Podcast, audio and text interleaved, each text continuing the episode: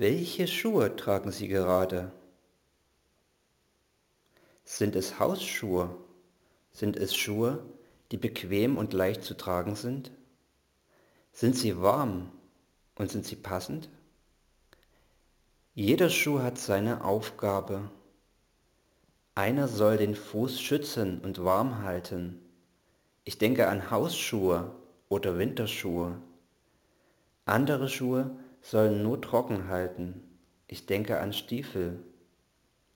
Es gibt auch Schuhe, die sollen besonderen Belastungen standhalten, zum Beispiel beim Sport, Sportschuhe oder beim Bergsteigen Bergstiefel. Diese werden extra für diese Zwecke hergestellt. Oder wäre es auch möglich, dass ein Bergsteiger Hausschuhe anzieht? Ich glaube nicht. Wenn ich an die Sommerzeit denke, dann sind Sandalen angesagt. Diese sollen Luft an die sonst so schwitzigen Füße lassen. Wenn die Schuhe nicht passen, flappen sie entweder oder engen ein auch kein schönes Schuhwerk. Da ist ein passender Schuh optimal. Da geht man beschwingter durchs Leben und ich denke auch fröhlicher. Wenn im Sommer die Badesaison begann, habe ich auch schon gern einmal die Schuhe ausgezogen. Beim Baden können Schuhe störend sein. Barfußlaufen soll gesund sein. In diesen Zeiten kann ich mir nicht vorstellen, barfuß draußen herumzulaufen. Jesus und seine Freunde sind damals wahrscheinlich sehr viel barfuß herumgelaufen oder mit leichten Schuhen wie Sandalen. Seine Heimat Israel ist ja auch eine sehr warme Region. Die Leute damals mussten viele Strecken zu Fuß zurücklegen.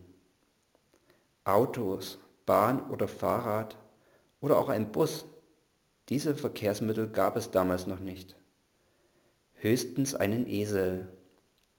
Ich denke an die Geschichten, als Jesu hochschwangere Mutter Maria nach Bethlehem aufbrach mit Josef.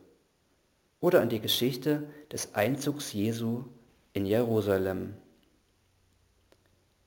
Wer barfuß unterwegs war, bekam schmutzige Füße. Deshalb wurden sie ab und zu gewaschen und geölt die Füße mussten damals auch steinige, raue und schwierige Wegstrecken bewältigen. Dadurch mussten sich die Füße den Verhältnissen anpassen. In diesen Wochen denken wir an den Weg, den Jesus zum Kreuz gehen musste. Das war auf jeden Fall kein leichter Weg. Seine Füße trugen ihn zwar, doch wusste er, was ihm bevorsteht ein schmerzvoller Tod am Kreuz. Es war ein sehr schwerer Gang. Bedrückend, finde ich. Ich möchte nicht tauschen. Ein Weg, wo alles scheinbar endet, oder? Doch nicht. Jesus ging diesen Weg im Wissen um die Konsequenzen. Er war mutig, aber er hatte auch oft Angst. Meistens war er sich der Nähe Gottes sicher. Auch gab es Momente tiefer Verzweiflung. Er wusste aber, der Tod ist nicht das Ende. Er ist eher wie ein Doppelpunkt statt eines Ausrufezeichens. Es wird eine Auferstehung geben. Ob das ihm auf diesem Weg Hoffnung gab? Ich denke schon. Auch wir und unsere Mitmenschen sind in den letzten Monaten nicht immer auf einfachen Wegen unterwegs. Einige erkranken schwer und gehen auch ihren letzten Lebensweg. Manche in Abgrenzung und Isolation.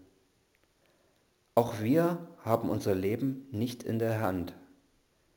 Es gibt aber einen, der es gut mit uns meint, der unsere Wege mitgeht, selbst durch den Tod hindurch. Dieser Gott möchte uns durch diese Zeiten begleiten und wenn nötig hindurchtragen. Ich wünsche Ihnen, dass Sie das erfahren. Gott ist Ihnen nahe, auch jetzt gerade da, wo Sie sind und stehen und ganz gleich in welchen Schuhen. Amen.